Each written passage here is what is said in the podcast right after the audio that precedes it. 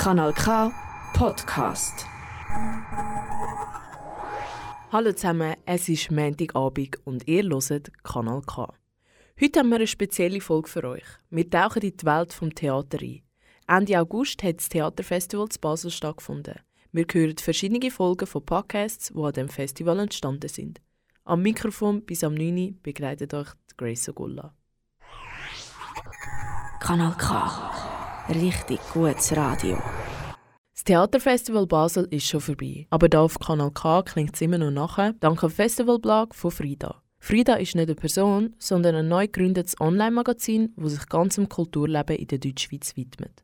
Zum Theaterfestival Basel haben die beiden angehenden Kulturjournalistinnen Shannon Hughes und Aline Schmassmann fürs Online-Magazin Frida podcastet. Der Podcast wirft Scheinwerferlicht auf Theaterschaffende auf und hinter der Bühne. Und die fünf entstandenen Podcasts werden wir heute in unserer Sendung hören.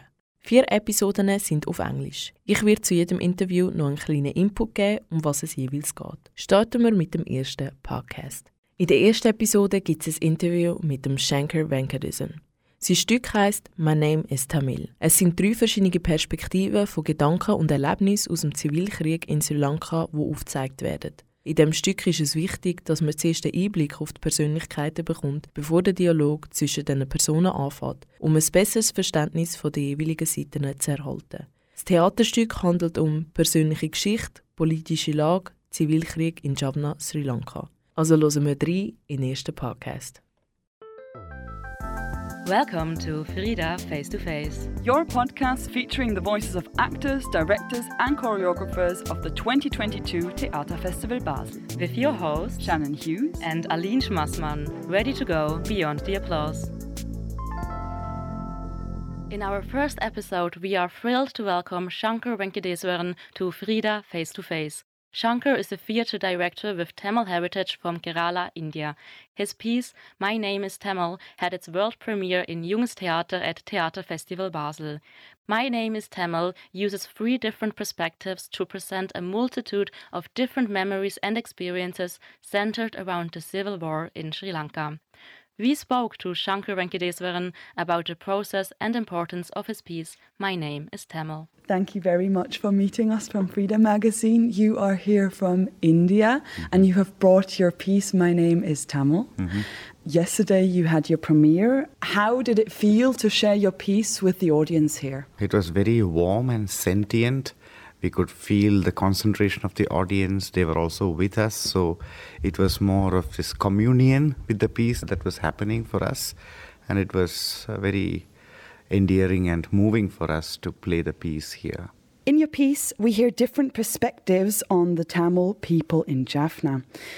How did you go about choosing the different voices you wanted to include in the play? For some time, I have been looking at possibilities of collaboration, and uh, it is actually collaborations that create the piece. So, this is how it turned out to be. There is a text curator for our piece from Malaysia, she's not with us. Nicholas is an actor, theatre maker, cultural practitioner, whom I have been, uh, I have known him since 2015. Kavita is an architect and an actor whom I know her from 2008, and she has also designed a theatre for me, which I built. Uh, so that's where we create. So this is uh, quite a long-term collaboration. The text curator taught me in Singapore in 2000, between 2004 and 2006, and we have a scenographer, Jean-Guy Lecat, quite a senior scenographer, and we also it's through this long-term connections that we came together and it's not that we had any predetermined ideas about what we do. We had a, a, strong starting point, which is the burning of the Jaffna Library. And from that, each one of us found our own associations and stories and experiences and memories and uh, what our stakes are to do with that. And then from there, it just started to form its own shape. You already kind of talked about this, but the central theme of your play is the burning of the Jaffna Library in 1981 and what ensued afterwards. It's also about how to cope with such a great trauma in a community. Do you think that this piece is a form of building upon history without completely covering it up? the library became a starting and mm-hmm. a generative uh, incident. So uh, it necessarily is not about the burning of the Jaffna library, but that as a starting point, as a generative kind of event. And from there, there are other things that can radiate and come out. So, yeah, that is a locus point. It's not about the burning. It talks more about identities and what it means to be who I am, who you are in today's context. So, that is the kind of a thematic thrust. And um, your two speakers, apart from your own um, character, they come from very different backgrounds. Mm-hmm.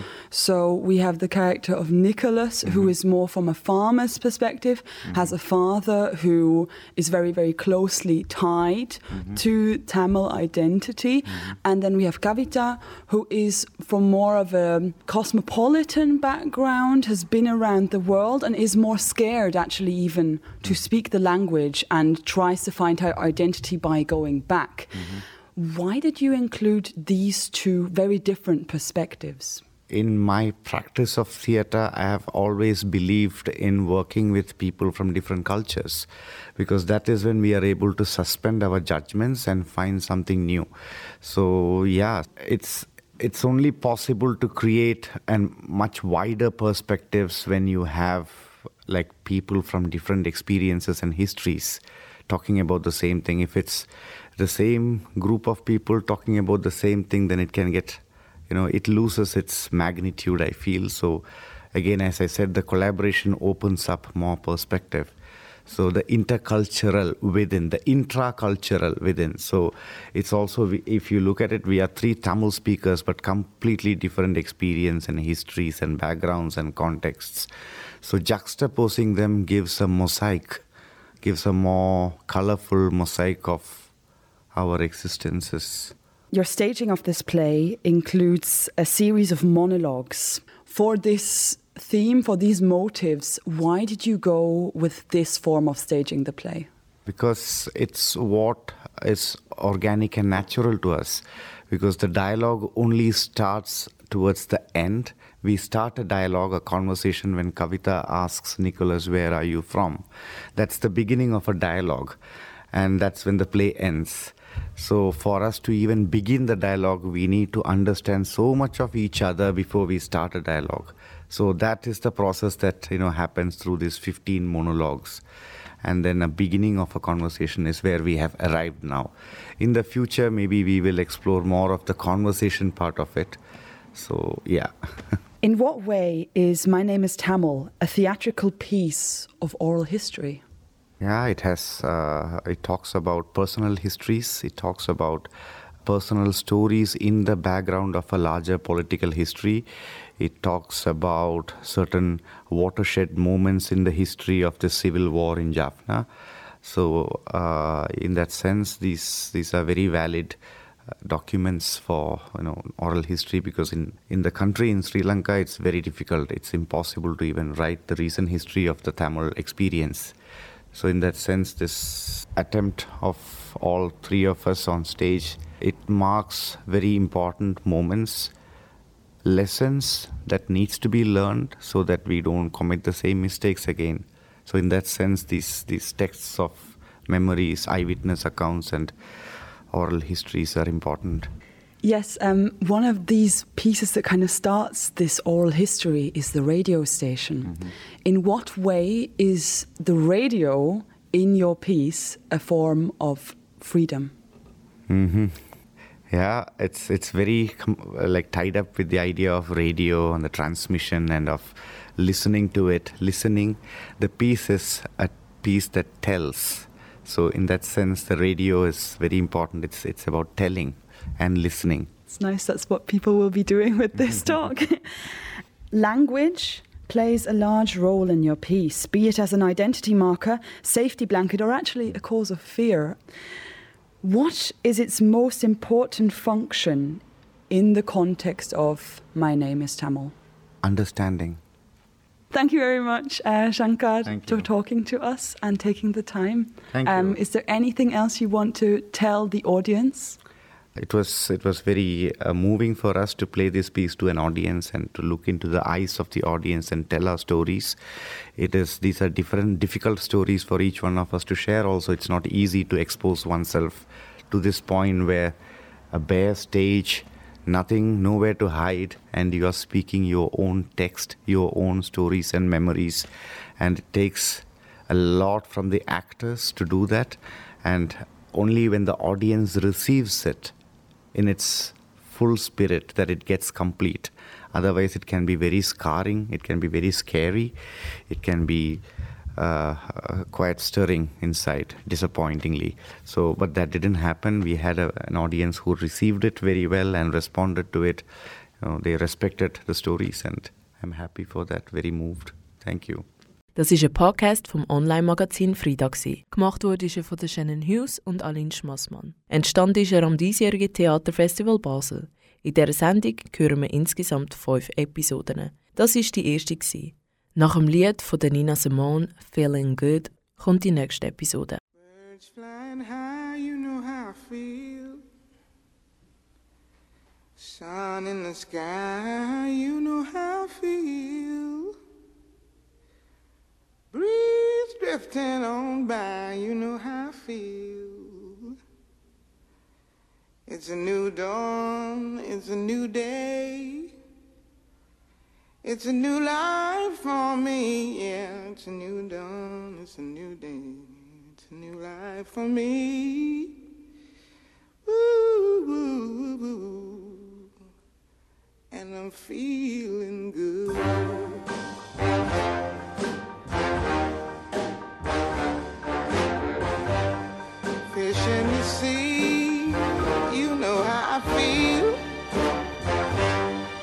River running free. You know how I feel. Blossom on the tree. You know how I feel. It's a new dawn. It's a new day. It's a new life for me. And I'm feeling good.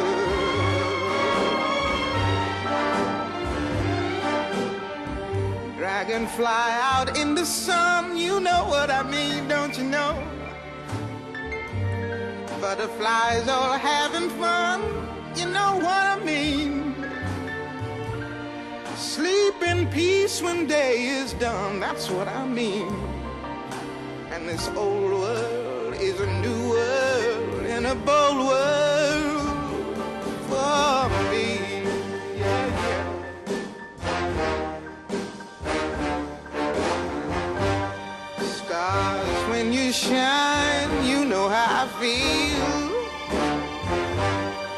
Scent of the pine,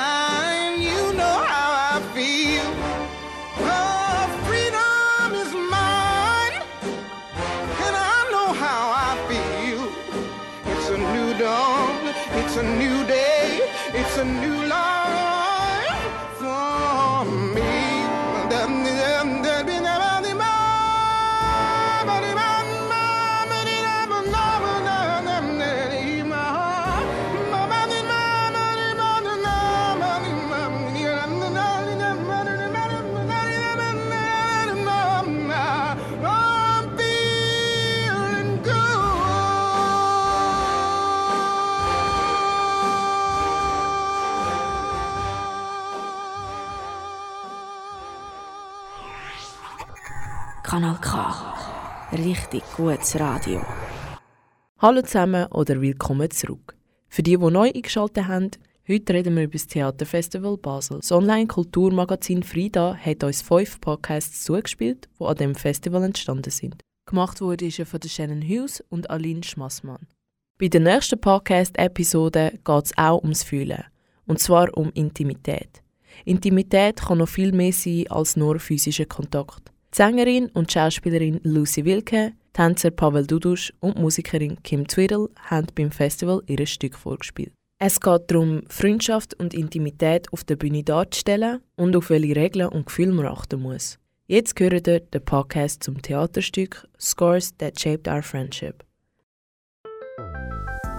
Welcome to Frida Face to Face, your podcast featuring the voices of actors, directors, and choreographers of the 2022 Theater Festival Basel. With your host, Shannon Hughes and Aline Schmassmann, ready to go beyond the applause. Scores That Shaped Our Friendship deals with the power of friendship and tender exchanges through the performances of singer and actor Lucy Wilke, who was born with spinal muscular atrophy, dancer Pavel Dudush, and musician and theatre maker Kim Twiddle. The German Polish production is included as a film showing at Theater Festival Basel due to illness. In our second episode, Frida Face to Face meets with performers Lucy Wilke, Pavel Dudush, and Kim Twiddle to speak on portraying friendship and creating intimacy on stage. Das Stück heißt Scores That Shaped Our Friendship. Scores möchte ich auf Deutsch mal übersetzen als Messwerte, Zahlenwerte. Inwiefern haben Scores eure Freundschaft denn geprägt? Also Scores ist ein Wort, was ich von Performance-Feld äh, äh, genommen habe. Und da handelt es sich um Aufgaben, die ganz klare Struktur haben. Also das sind so Aufgaben oder Spiele mit sehr klaren Regeln, mit, mit, so, mit so klaren Container sozusagen, wo man auch sich die Freiheit geben kann, um um zu spielen und um sich im Rahmen von diesem Setting zu begegnen. Also es geht auch natürlich um Consent. Also wir haben für uns so Orte, entweder war das, war das bei, bei Lucis äh, in der Wohnung oder, oder im, im Studio, wo wir uns solche verschiedene äh, Spielorte vorbereitet haben, wo wir auch ganz klar und deutlich ausgedruckt haben, was wir erforschen möchten, was für uns wichtig wäre, was für uns nicht interessant ist, was wir nicht machen wollen. Also es war sozusagen so ein, Kommunikationsprozess auch, wo wir beide diesen klaren und sicheren Rahmen für uns geformt haben und im Rahmen von diesem, von diesem Container haben wir zusammen gespielt. Und das sind auch für uns so, also das ist mein Verständnis von, von Scores. Also das sind so ähm, kleine Aufgaben, kleine Spiele, die in so einem bestimmten Rahmen passiert, wo es auch ganz klar und deutlich ausgedruckt ist, was man da machen möchte, was, was erlaubt ist und was man nicht machen will. Wenn man spielt, dass man spielt mit einem sicheren Gefühl, dass man sich wirklich hingeben kann, weil man äh, nicht beschäftigt ist, also ob, ob meine eigene Grenze jetzt überschritten werden oder ob ich mir jetzt Sorgen machen muss, weil ich werde jetzt äh, dazu gezwungen, was zu tun, was ich nicht machen will. Also das haben wir immer mit Lucy klar ausgedruckt für, für, für, füreinander. Und das hat uns auch erlaubt, ja, Sachen zu erforschen, die, die manchmal hat man in der Freundschaft äh, leider keine Gelegenheit, solche Sachen zu erforschen, weil diese Kommunikation nicht da ist. Und, und das war, war im Fall von dieser Freundschaft, das war äh, schon wieder sehr besonders, dass wir das auch machen könnten. Und das ist auch natürlich jetzt was, was wir dass wir öfters praktizieren, also dass wir das auch nicht nur in unserer Freundschaft üben, also diese Art von Kommunikation, aber das ist auch was, äh, wie wir mit anderen Menschen auch sein wollen, also wo, wo man wirklich äh, sich klar kommuniziert und solche Spielorte für Erwachsene kreieren kann, ja. Das für mich hat der, die, die, die Bedeutung von Scores. Das Stück zeigt dich, Lucy, und dich, Pavel, eigentlich in sehr, und du trittst ja auch zum Teil dazu, Kim, in, sehr, in einem sehr intimen Setting. Für mich hat das etwas von Bettgeflüster, wie es sonst immer nur sehr im geschlossenen Raum passiert, unter sehr vertrauten Menschen, und ihr öffnet das. Das ist ja eine sehr exponierte und auch verletzlich gemachte ähm, Situation für euch. Wie fühlt es sich an, sich so der Öffentlichkeit zu öffnen? Also uns war wichtig, dass es nicht darum geht, dass wir unser Privatding äh, in der Öffentlichkeit ausbreiten, sondern wir wollten von Anfang an das Publikum wirklich mitnehmen in unseren Spielrahmen, so dass nicht dieses voyeuristische Gefühl auftaucht, sondern eher eine ja so ein Mitzieheffekt, dass die Leute sich damit identifizieren und auch in diese verspielte Stimmung kommen. Also als Teil davon, ja. genau. Pavel? Also was, was ich auch erforsche mit, mit meinen Freunden ist, äh, ist die Art, wie wir miteinander intim sein können und wie wir diese Intimität miteinander teilen können, auch außerhalb von romantischen Beziehungen. Ja? Also das Intimität ist nicht stark gebunden nur an die romantischen Beziehungen. Und das ist auch hier, was wir, was wir üben. Und das natürlich ist auch, sowas zu tun, ist auch natürlich verletzlich. Also wir üben auch, wie wir miteinander verletzlich sein können. Also das ist das ist was, was für mich persönlich auf einer kollektive Ebene extrem wichtig ist, dass wir lernen, wie wir füreinander da sein können. Und wenn wir, wenn wir das Gefühl haben, dass wir füreinander da sind, da passiert, äh, da passiert was Magisches. Plötzlich erlauben sich Menschen, sich wirklich zu entfalten und zeigen so Seiten von, von sich, die man normalerweise versteckt, weil, weil man will sie äh, schützen.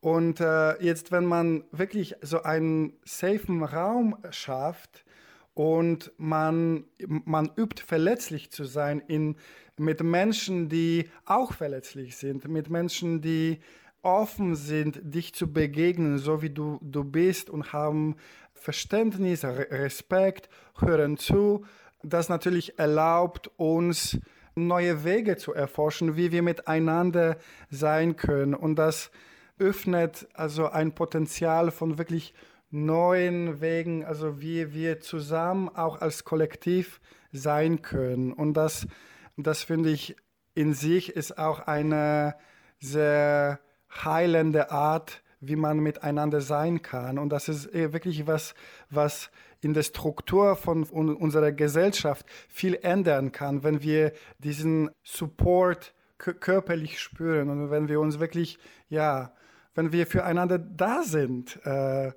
das ist, ähm, das ist für mich auch was, was in diesem Stück äh, geht. Ja, also es ist nicht nur, was wir auf die Bühne zeigen, aber das sind alle Praktiken, die wir auch üben und wie wir auch mit anderen Menschen sind außerhalb von, von, von der Zeit, dass wir auf die Bühne sind. Ja, also dieses Stück ist wirklich entstanden von unserer täglichen Arbeit, also wie wir miteinander sind, aber auch wie wir mit, äh, mit, mit anderen Menschen sein möchten.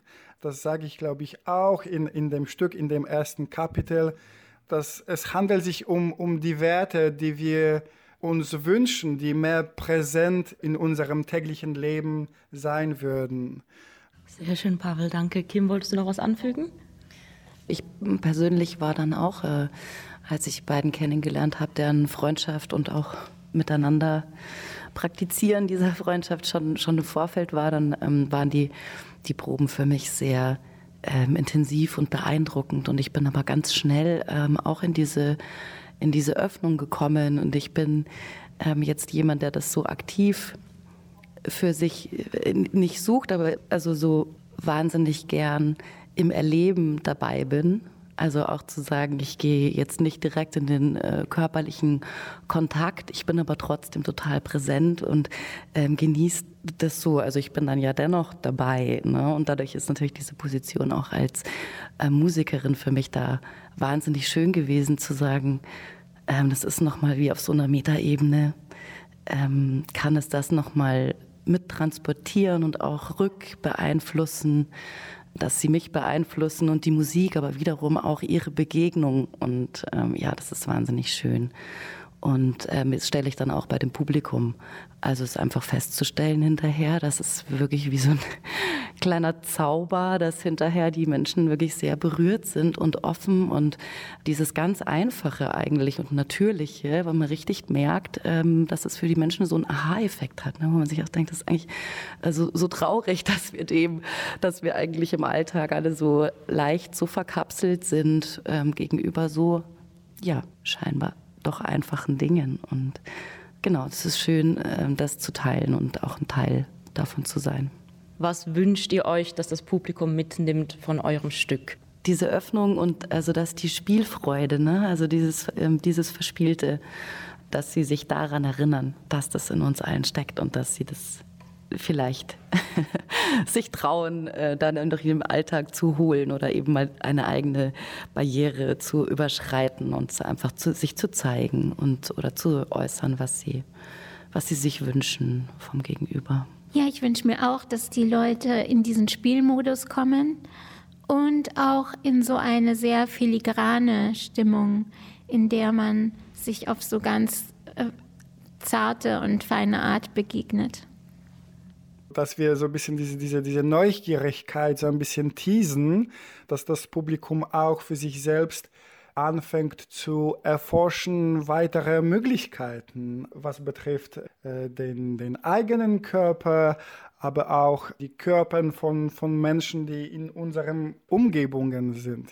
Mein Wunsch äh, wäre, dass, dass die Leute ja, auf diese abenteuerliche Reise äh, geht mit, mit sich selbst und mit anderen Körpern. Also wo diese Neugierigkeit als, als diese Drive ist für diese Erforschung, für diese Exploration. Alles klar, danke Pavel. Ich kann natürlich nicht für alle sprechen, aber für mich ist die Einladung sicher mitbekommen, also rübergekommen, sich zu öffnen und sich zu wagen, zu fühlen oder zu zeigen oder auf diese eben Spielebene zu kommen. Das ist auf, also für mich auf jeden Fall rübergekommen. Das hat, ist euch sehr gut gelungen und eure Aufführung war sicherlich ein Geschenk. Danke für die Aufführung, danke für das Gespräch. Vielen Dank auch. Danke.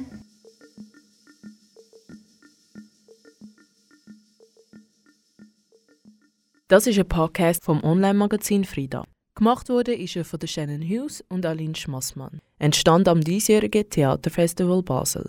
In dieser Sendung hören wir insgesamt fünf Episoden. Das ist die zweite. Dort ist es um Freundschaft und Kommunikation in intimen Beziehungen gegangen. Wie wir gehört haben, Kommunikation am Gegenüber ist wichtig. Auch wissen lassen, wie man sich fühlt, damit es nicht zu Missverständnis kommt.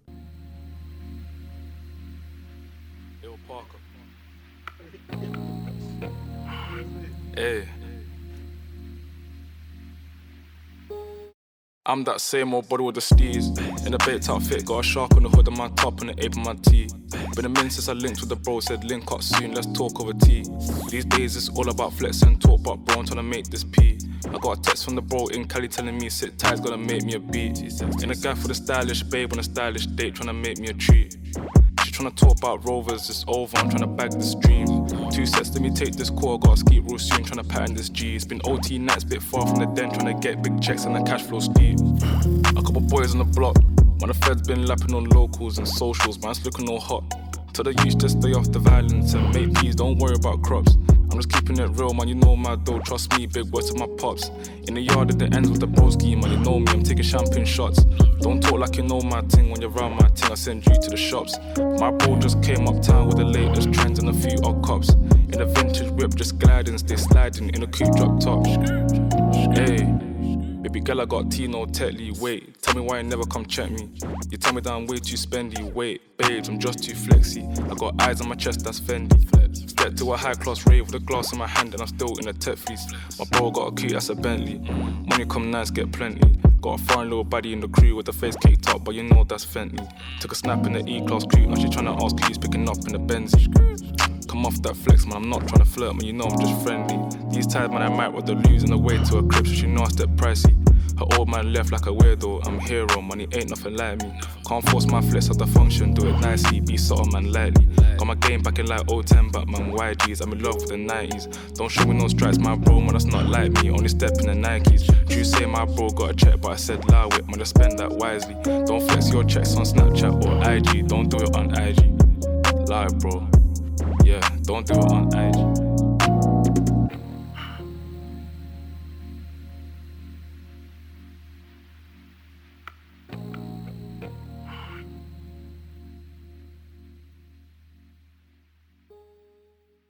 Hallo zusammen oder sind ihr vorher schon da gewesen? Dann willkommen zurück. Für die Neuen, die eingeschaltet haben, heute reden wir über das Theaterfestival Basel. Shannon Hughes und Aline Schmassmann haben uns fünf Podcasts zugespielt, die beim Festival entstanden sind. Unterstützt wird es vom Online-Kulturmagazin Frida. Im nächsten Podcast hören wir das Interview mit dem Smichi Katsu Matsune. Er ist in Japan geboren und aufgewachsen, aber lebt jetzt schon seit 20 Jahren in Österreich. Er ist ein Performer, Künstler und Choreograf. Es wird über sein Werk Mitsuko und Mitsuko geredet. Anhand von einem französischen Parfüm, das einen japanischen Namen hat, ist das Theaterstück inspiriert worden. Es geht um den Anfang der Globalisierung. Was bedeutet Zugehörigkeit zu Europa? Es sollte auch eine Reflexion auf nationale und kulturelle Grenzen sein.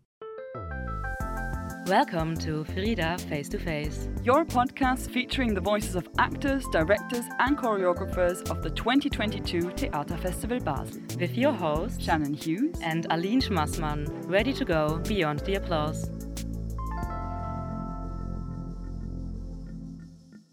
Frida Face to Face welcomes Michikatsu Matsune to the third episode of the podcast. Michikatsu is a Japanese born performance artist and choreographer and has been based in Vienna, Austria for over 20 years. His piece, Mitsouko and Mitsuko, starts with a scent and transpires into an investigation of globalization. Our talk with Michikatsu Matsune digs deeper into the relationship between Japan and the West and the construction of identities. Michikatsu Matsune, thank you very, very much uh, for meeting Frida Magazine. Your piece is Mitsouko and Mitsuko, and um, Mitsouko is the perfume that lies at the center of your story. What made you choose this scent? It actually comes from really uh, chance interest. um, we knew there is uh, me and my colleague Miwa Negoro, who is a um, researcher um, in this project we were brainstorming about different topics. And um, we were actually talking about how identities or cultural identity or even individual identities are formed by our name. And in this case, we started speaking about some products that are named after after person's name. And we knew that Mitsouko, this uh, French perfume, um, a classic perfume, which is uh, surprisingly already uh, more than 100 years old, had a name of a Japanese person, Japanese woman actually. So we started, uh, we shortly mentioned about that, and we really wondered, but why? Why is this? Who is this? So that was really the beginning of this uh, project. And once you search for the name of this perfume, it immediately shows that um, it is uh, it is a French perfume and it is uh, it is inspired by a novel whose heroine is named Mitsuko. But at the same time, so many um, earth thinking that the origin of this perfume is another person who really existed, not a fictional person from a novel, but who, somebody who really existed and lived in Tokyo and in Vienna.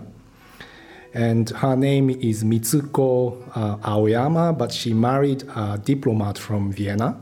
So her name changed to Mitsuko Coudenhove Kalergi. And um, so she moved to Vienna with her uh, with her husband and um, lived there. And it is because of these two names that are actually the same name. It's written slightly different, uh, but it's actually pronounced the same way. So we wondered about these, who these two Mitsukos are.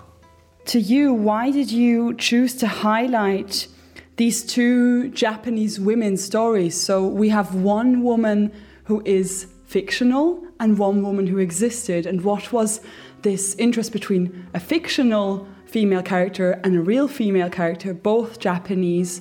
What interested you in this? Well, there is a whole bunch of interesting phenomena about this. But what is surprising is that the world represented in fiction and the real world really interact with each other and confuses with each other.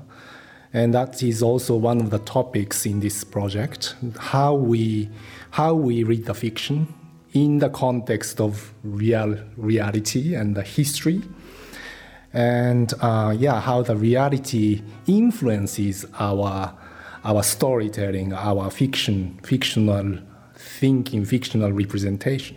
So, research goes into many artistic projects. And it's a very important project that a lot of people don't always see when they actually see the staging of a play. Now, is Mitsouko and Mitsuko a project that puts the act of research onto stage and actually makes it one of the main players?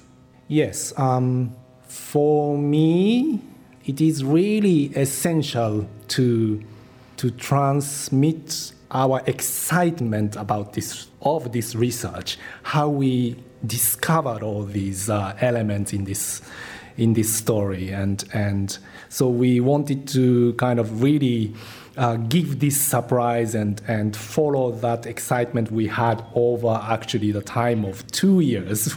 it's two years research, and it became a performance of 75 minutes. So it's very condensed. A lot of process are really condensed to each sentence, each scene, and each character that is presented. It's actually a lot of people um, appearing in this uh, piece, which is also very nice. Uh, many Hollywood um, stars that are related to the perfume, the, the, passionate users of perfume, such as Ingrid Bergman or Charlie Chaplin, because it was a unisex perfume.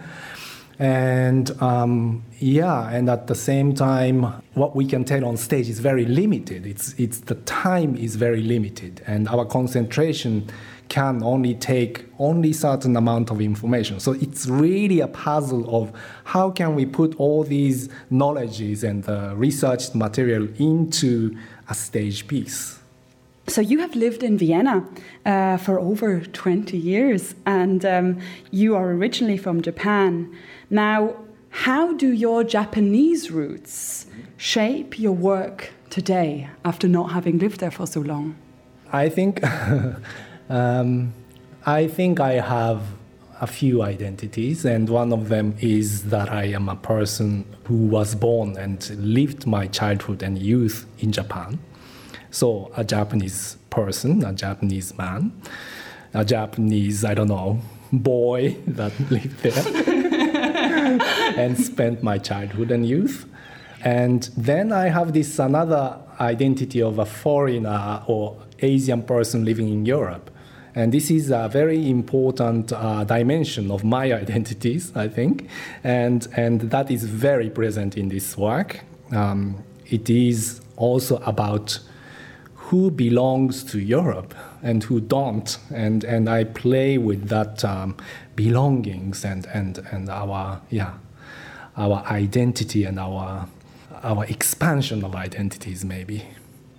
Do you kind of think that these two spheres that we have been talking about your childhood and youth in Japan, and now your adult life and artistic life that has been formed in, in a European context. Mm-hmm. Does the piece uh, Mitsouko and Mitsuko kind of create a, by definition, create a bridge between these two spheres? Yes, um, certainly yes. And even more in the way of, um, I think we are thinking of our cultural identities and our individual identities in the context of glo- global uh, scale. So um, it's not only about this. Uh, this uh, polarization of east to the west and so on it's it's like where are we actually in the world so if you if you watch this show, you are jumping from, I don't know, from Tokyo to Los Angeles because of Hollywood. And then uh, there was a film, film stars moving to France because they couldn't anymore stay in, in the United States because of the racism. And then in France, they make another movie, and, and it, it's, it's uh, in France, there was, for example, or in Europe in, in that time, in the in the late uh, 20th century, there was whole um, movement and and and uh, fascination um, about culture of Japan, and it's it's called Japonism, and this Japonism is, has been very important element in this piece as well. And at the same time, there is this other conspiracy that grew after Japonism, which is called Yellow Terror, which is a fear of people from East Asia taking over the West. So there is this these two dimensions, what we call almost like a, a two sides of the same coin. So these are one of the one of the many elements that are dealt in this in this work. I think the identity of or the construction of Europe is is actually not European by itself. It's the, the construction of Europe Europe is is a global phenomena. How we understand Europe is is not only by the people in Europe. It's something we all, I think, wherever you come from, we, we, are, we have to deal with this question. Thank you very, very much for your time um, and your beautiful answers, Michikazu Matsune. I wish you all the best for the play. Ihr habt gerade eine Episode vom Online-Magazin Frida gehört. Sie ist von Shannon Hughes und Aline Schmassmann gemacht worden. Entstanden am diesjährigen Theaterfestival Basel. Insgesamt hören wir fünf Interviews. Gehört haben wir gerade die dritte über das Theaterstück vom Smichi Katsumatsune. Falls du erst jetzt eingeschaltet hast und gerne die verpassten Podcast-Episoden noch nachhören willst, kannst du gerne auf www.freedomagazine.ch. Dort findest du auch weitere Informationen zu den Theaterstücken, wo sie darüber reden.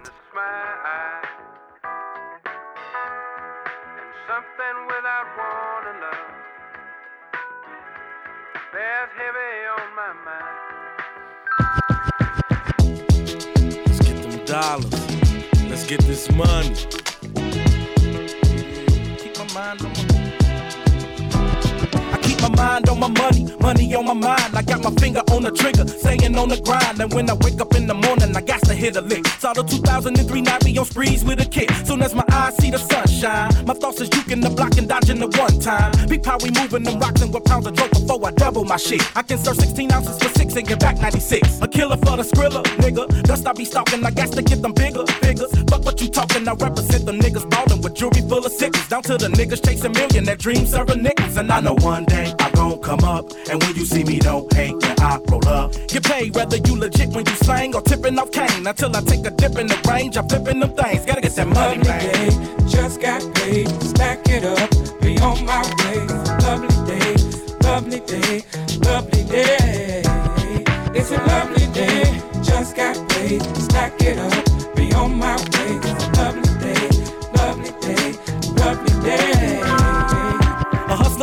is a hustler for scratch. You serve a motherfucker, you serve him for that. I'm making money off of verses when I spit them on tracks. And if I ain't selling no records, I'm serving them packs. I got a clip full of hollows, money making's my motto. Semi auto with my blows in the bottle till I hit the lotto. With dreams of owning the record label, flipping words. My nigga flipping buildings better than he was flipping birds. I got the mentality and the motive, I'm on the mission for the money, you can get it too. It's all about your ambition, play your position, provide the plans and follow procedures. And the 600 gun it with a pocket full of hundreds and visas. Love I get that done, hit him up, recop, then I get back up. Love when I get that gig, get a crib, get a car when the grip stack up. And still in the evening, if I'm sleeping paper pop, as soon as I get up, it's just another day, another dollar. I gotta get that money, man. Day, just got paid, stack it up, be on my way. Lovely day, lovely day, lovely day. It's a lovely day, just got paid, stack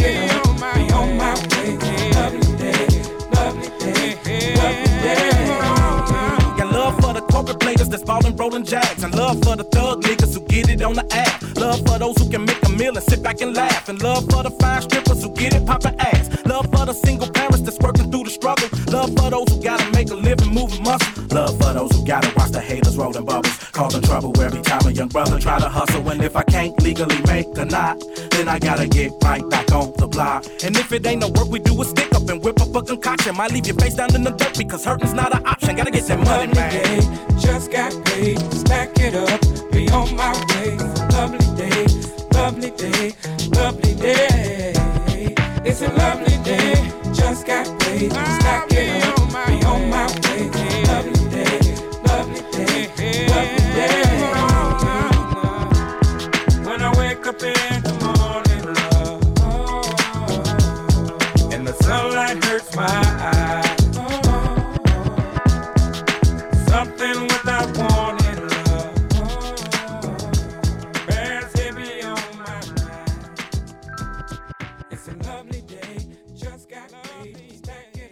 Es geht weiter mit dem nächsten Podcast. Aber zuerst ein kurzer Einblick für die, die neu eingeschaltet haben.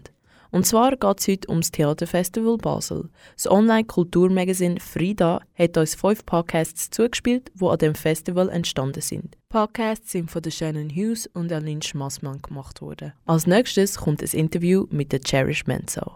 Cherish Menzo präsentiert ihre Solotanz am Theaterfestival Basel. Sie ist aus den Niederlanden und ist eine Tänzerin und Choreografin. Ihr Stück heißt Jezebel. Es geht um die Übersexualisierung der Frauen in den 90er Hip-Hop-Videos. Jetzt hören wir den Podcast zum Stück Jezebel.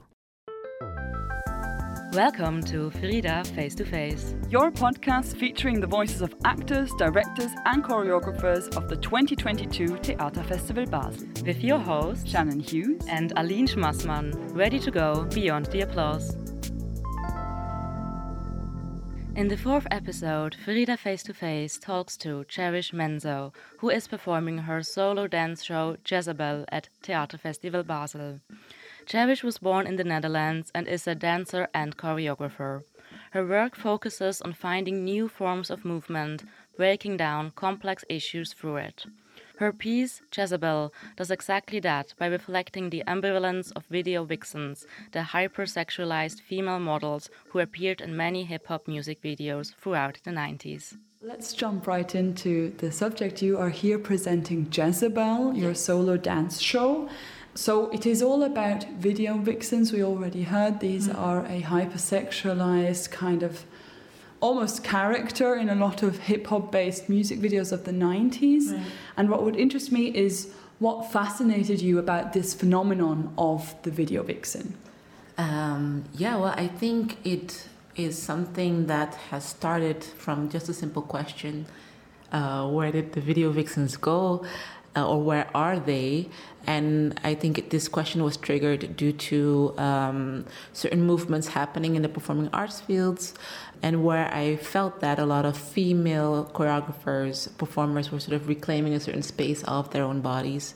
Um, but somehow, with the references that I have from my early teenage years, I felt like ah, there's a friction or there's a certain images or references that I that are lacking for me in the spaces where I perform.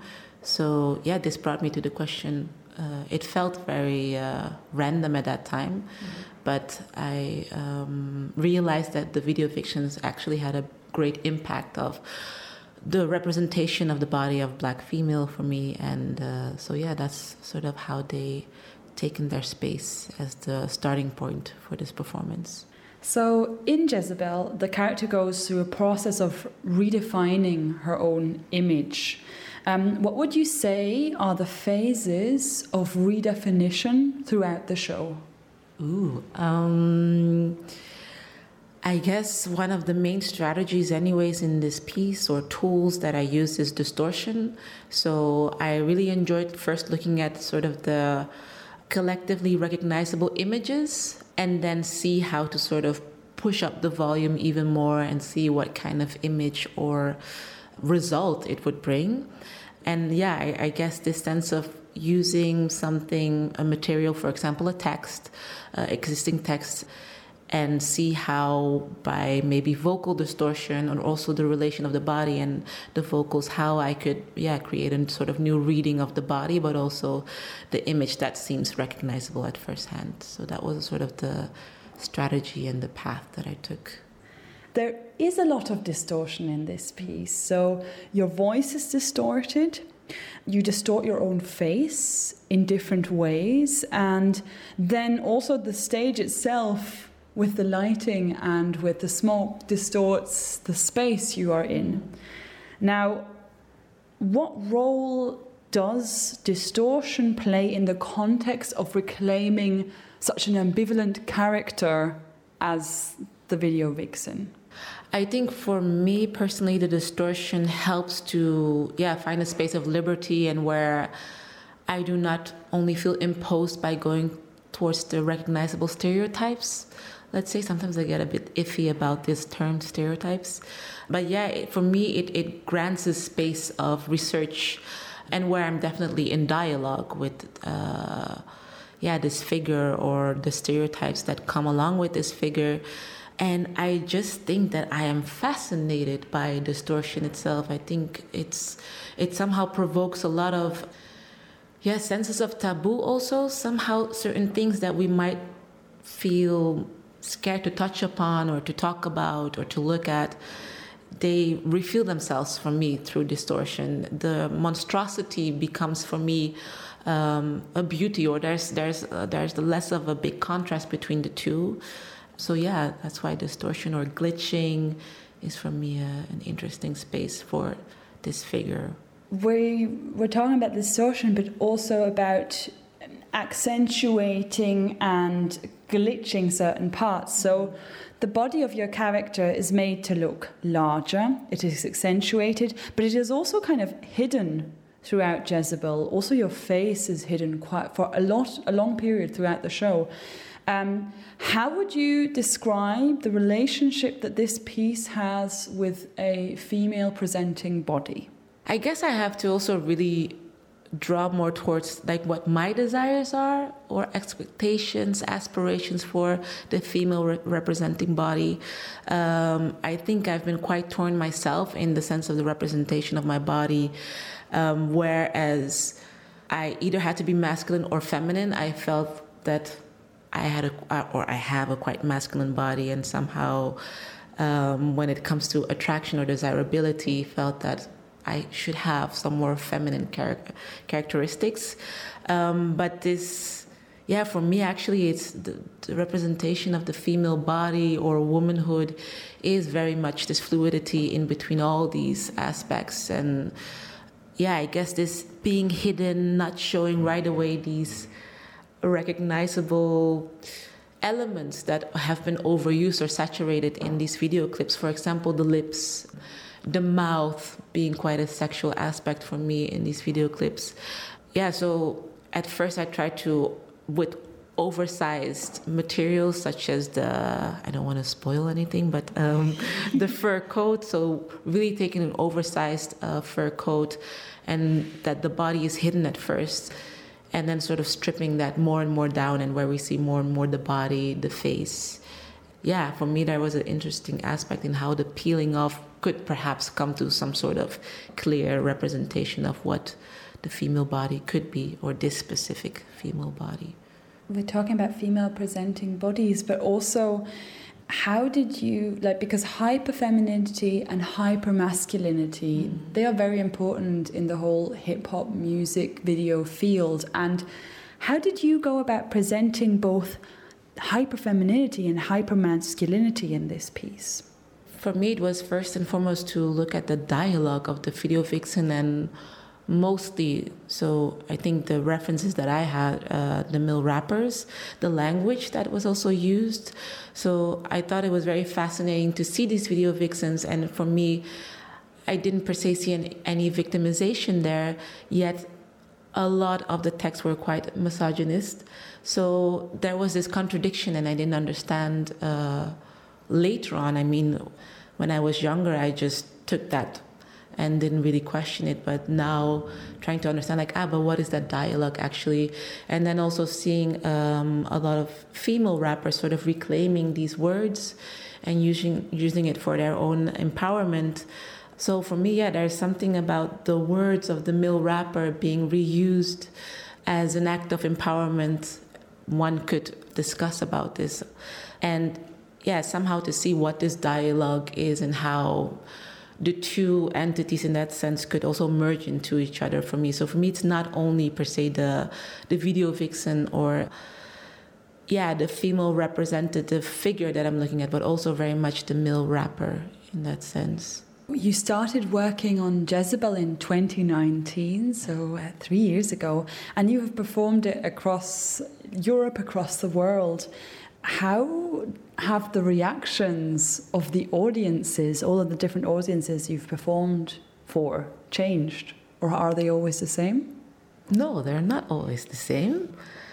I've had some very intriguing uh, reactions. I think this has happened twice once in Amsterdam and once in Norway, where the audience members, it was really in both cities, just one person that they had a small yell or sort of sound of encouragement for me. That's how I read it. Um, and it, this was specifically at the moment where, yeah, the body is more revealed. I um, go through certain movements, whining the body, um, and that I would hear like, whoa! And for me, that was such a beautiful reaction, also because somehow all the, the conventional codes of theater and also the dialogue that the, the performer and the spectator has, there was a sort of barrier broken.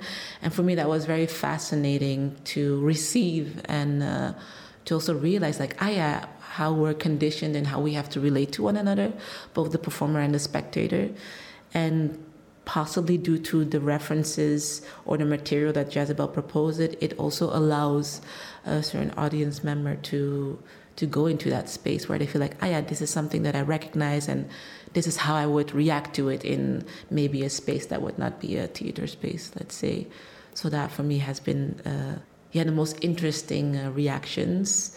And next to that, yeah, a lot of questioning, of course, about the decision of, of, of, of going towards this hypersexuality of the body. Um, what does it mean in this space also where I perform in in relationship to those video clips? So yeah, also the channels where one decides to uh, share material, how that really yeah differs a lot and um, brings up different dialogues. I performed the piece yesterday here in Basel and it's been the last time we performed it was in March. So it's been quite also an interesting journey to to see and how I would relate to the work itself, and also in these times where we still keep on questioning representations of the bodies and how when we push certain things to the extremes, is it still an, an act of empowerment or is it actually just um, reproducing certain uh, oppressive or uh, power dynamics. So for me, that was very interesting to see, like, ah, now coming back to this work, how do I relate to it? So it was a great space to do that in at the festival. Well, thank you very much, Cherish Menzo, for speaking to us, and um, we wish you all the best for the future. Thank you so much. You too. Good. Thanks. Wir haben den vierten Podcast vom Online-Magazin Frida gehört. Die Macherinnen sind Shannon Hughes und Aline Schmassmann. Sie haben am diesjährigen Theaterfestival Basel ganz viel Gespräche geführt und daraus Podcasts gemacht. In dieser Sendung hören wir insgesamt fünf Episoden. Wer mitgerechnet hat, weiss, vier sind durch. Eine Episode kommt noch. Aber wenn wir doch gerade schon beim Oldschool sind, hören wir ein Lied von einer Rapperin, die ganz stark die Frau unterstützt. Vor allem in der Welt vom Hip-Hop. Also nicht ohne Grund wird sie als Queen betitelt. Jetzt hören wir Queen Latifah Unity.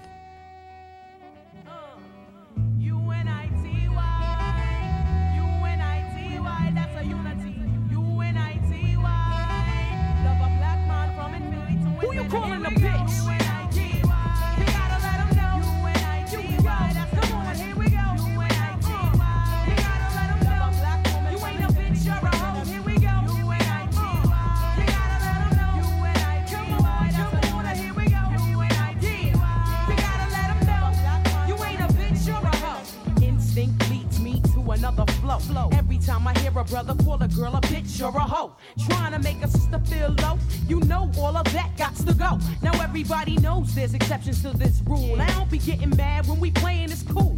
But don't you be calling me out my name. I bring rap to those who disrespect me like a dame. That's why I'm talking. One day I was walking down a block, I had my cut off shorts on right, cause it was crazy hot.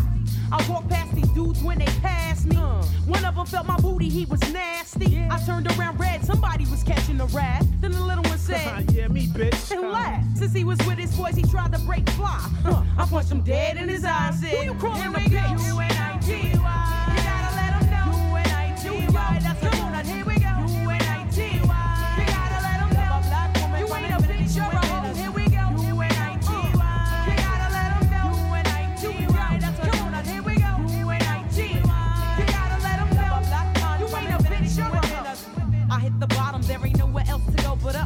Days at work give you an attitude and you a rough.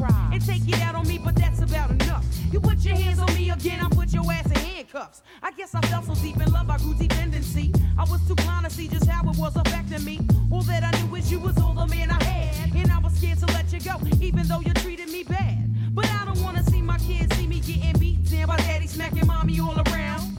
You say I'm nothing without you, but I'm nothing with you. A man don't really love you if he hits you. This is my notice to the zoo. I'm not taking it no more. I'm not your personal whore. That's not what I'm here for. Ain't nothing good gon' come to you. till you do right by me? Brother, you wait and sit in the bitch.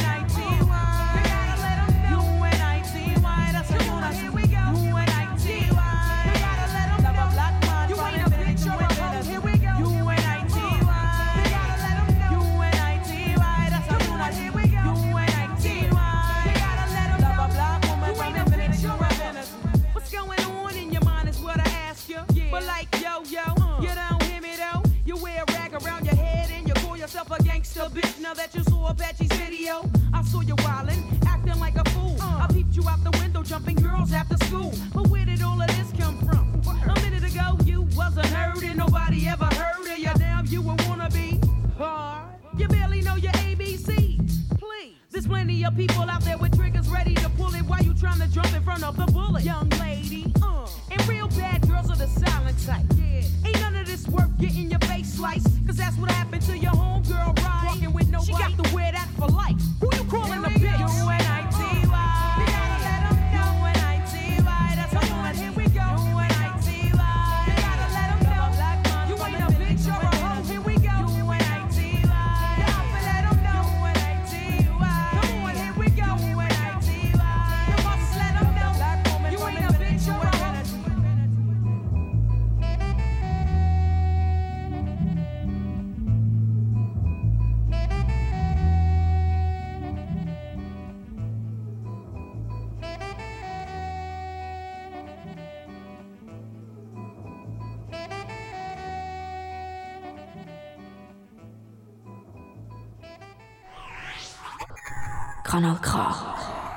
Richtig gutes Radio.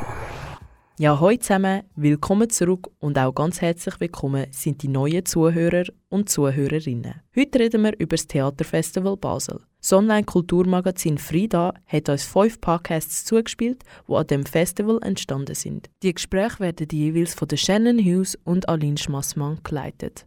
In der fünften Episode und im letzten Beitrag heute vom Freedom Magazine hören wir über das Solo Swan Song von der Bushe Ngaba aus Südafrika. Sie ist eine Autorin und Performerin.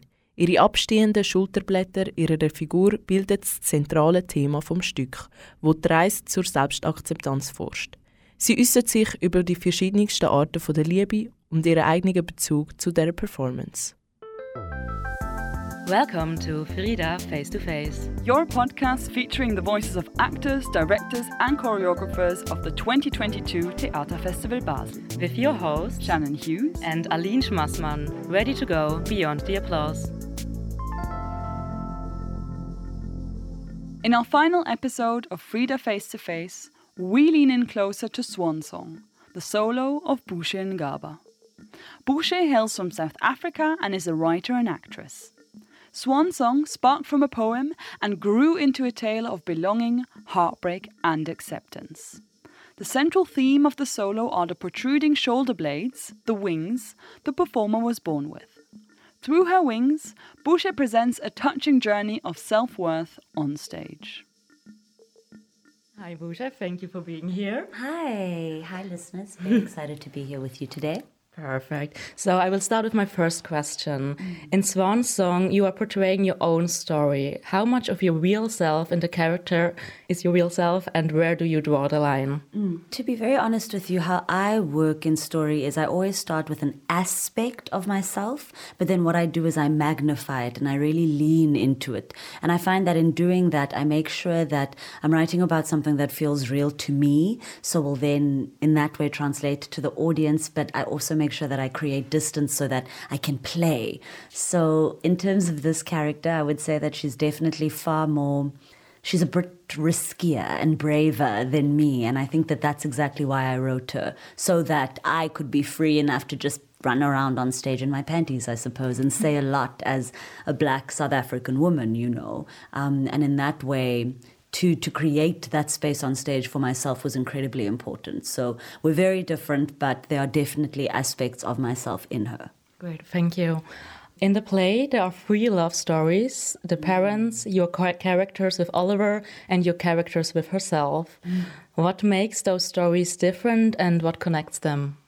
Oh, wow. Thank you so much for identifying that, firstly. I really love that. Um, because I, I, firstly, I completely agree. They are different love stories because I think that that's how real life works, right? You, some people have a love story also with their parents. And I know that with this particular character, there's also a love story with her mother that seems to resonate. I would say that the ways in which they're all different is how she interprets them in memory and through age. So obviously the one love story with Oliver, you know, it feels very fresh, young, first love, whereas the one, the love story with her mother feels far more aged and through time. So we seem to understand that it's a grieving story, so it's far longer. They're the love stories that she keeps speaking about continuously through swans, you know, Swan Lake references, whatever it may be. Um, so I would say, yeah, they are very different just because of how she sees them, because she's reflecting on her own life. So, depending on whether she's five years old talking about falling in love with books for the first time, 18 years old falling in love with a boy for the first time, um, speaking about being 12 years old and contemplating women falling in love also for the first time, all of these things I think are equally important. Do you see any similarities between the love story the parents have with themselves, like the mother and the father, mm. and the love story between your character and Oliver? I think so. I think that we definitely emulate whatever it is that we see, all of us, you know, without exception. So I think that you know, depending on whoever it was that you were raised by, doesn't even necessarily have to be your mother and father. I think that as you grow up, you emulate whatever it is that you've watched. So I think that in her looking at these relationships, she is drawing comparisons also and going, okay, what did I do? What could I have done better? What did I do wrong? Um, and then by the time we get to the end, you know, it's up to the audience to decide for themselves. Um, and I think that that's why it's so great is that the audience ends up reflecting for themselves, you know, how have I loved myself? Who have I loved? But mostly, how have I loved myself? Your stage character is full of humor and always up for a joke, also in her darker moments. In what way is humor a way of, of coping for your character and maybe also for yourself? Mm. I love it. I think that um, the very first device that I use is the audience walks in and she's already on stage. And the reason that I did that, and I picked it very specifically um, as a clowning method also because I thought, I don't want to pretend that you're not there. We understand that the premise is that she is with herself, but she is in her home, so therefore I felt very strongly that the audience has to walk into her space as opposed to them coming in and then she has to come out and then be like, this is my space. So I would say that humor is incredibly important because what it does is it allows all of us to relax and to settle in for a moment, you know, to feel like we're at home. And as soon as we do that, as a storyteller, that's when I can really start to get in because now there are no boundaries between us. You're relaxed, you're calm. So I enjoy laughter in order to get to um, the the more intense feeling because I also think that when we all feel something very deeply, it doesn't mean we don't always wear it that obviously, you know. Um, and comedy and pain are actually a fraction apart, is my feeling. Yeah, I see that. In your solo performance, we follow your character in her coming of age journey. Mm. The journey is strongly shaped by your relationship and dealing with your protruding shoulder blades, mm. or your wings, as you like to call them. It seems like it was mainly the external reactions and the feeling of otherness um, who bothered you the most. Mm. In your young adult, adulthood, um, with the encouragement of your boyfriend at that time, you decided to have reconstructive surgery. I personally always felt a nostalgia whenever you talked about your lost wings. Um, looking back now, how do you feel about having gone through the surgery? Well, considering that the surgery is just the characters, you know, I feel like that decision in itself, to be honest, was such an intense one by way as a writer because I had to decide okay, firstly, what symbol am I going to use to show otherness? So, facioscapulohumeral muscular dystrophy is a real condition, but the fact of it is, it's it's got some people have got it very badly but some people but a lot of people actually just have it a little bit. And i think that what i really loved about the setup was i made sure that she grew up in a small town where my grandfather was born actually daung. So the point is you're not actually going to die from this but it's that you're in a small town so the way in which it's interpreted is the thing that ends up making you doubt yourself. And then when you end up going to a bigger city, that's the thing that makes you go, oh, is there something wrong? Is there something wrong? Then you end up meeting somebody who's affluent enough to just be like, you know what? You can just clip them down quickly. And it feels like not a big deal. But the point is, when you change those little things that make you distinct, you end up being even further from yourself. And I think that that's what hurts her. And I think that then the decision at the end to let them come out herself is so significant because that choice is freedom. And I know that I think that what I've also really loved is having audiences' interpretations on how it is that it ends because I've written it very open ended, you know. Um, I'm just saying she's flying, end of story. Um, and however anyone interprets that is up to them. So the decision for the operation was a really important one because it's the actioning of I'm going to change myself for you. And we all know that in everyday life for all of us, that doesn't necessarily mean an operation. Sometimes it means I'm not going to wear the jeans that I actually wanted to wear. I'm not going to do what it is that I wanted to do because I was worried that such and such and such. And initially, it feels like small things, but it starts to catch up, right? And then you start building everything, your physical self and your emotional self around how other people interpret you. Yeah, you just talked about um, how it is to go in a bigger city, how it mm. feels differently, how it, yeah. As to come back to the feeling of otherness, how does the issue of race play into the feeling of otherness mm. in your mm. character story? I think in a really, what I love about her is that she just is. And so I think my answer to that question is in all ways and in no ways also, because the world is hers, you know. And I love that because um, you know, I started writing this in Stratford at the Royal Shakespeare Company. And while I was there, there was no way that I couldn't not be a black South African woman all the way in Shakespeare's hometown. There's no ignoring that, you know. Um, that I really love that I used that feeling, though, feeling a little bit on the outside of some of something or somewhere to write myself a world where I could be directly at the center of it so that it's no longer about whether she's this or she's that it's that she rules the world. and that is my hope for all women, to be honest, to feel that way. Am I proud that I've written a solo piece that black women can watch and be like, oh my gosh, I see myself on stage? 100%. It makes me really, really, really proud. But that's not to say that it's limited to anyone. I really, really love it when people pick up my work and have a go at it. Um, I think that that's what I hope to do, you know, to add to a canon of work, of women's work specifically. Well, that's already it. Thank you for the beautiful answers. Thank you for your time. It was a pleasure to see your play as well. Thank, Thank you. you. Das ist der letzte Podcast vom Online-Magazin Frida in dieser Sendung. Entstanden sind die Episoden am diesjährigen Theaterfestival Basel. Gemacht von der Shannon Hughes und Aline Schmassmann. In dieser Sendung haben wir insgesamt fünf Episoden gehört. Und das ist es auch schon. Gewesen. Wir haben verschiedenste Einblicke von den verschiedensten Leuten in den verschiedensten Werken und Welten bekommen. Für mich ist es nach dem Hören von diesen Podcasts klar geworden, dass alle vielleicht ein gemeinsames Ziel haben. Eine Message überbringen und den Zuschauer und Zuschauerinnen etwas zum daran umdenken geben. Alle Episoden sind auf www.freedomagazine.ch zu finden oder bei uns auf der Homepage kanalk.ch. Ich wünsche euch noch einen ganz schönen Abend. Am Mikrofon für euch war Grace Ogolla. Peace. Das ist ein Kanal K Podcast Jederzeit zum Nachhören auf kanalk.ch oder auf deinem Podcast App.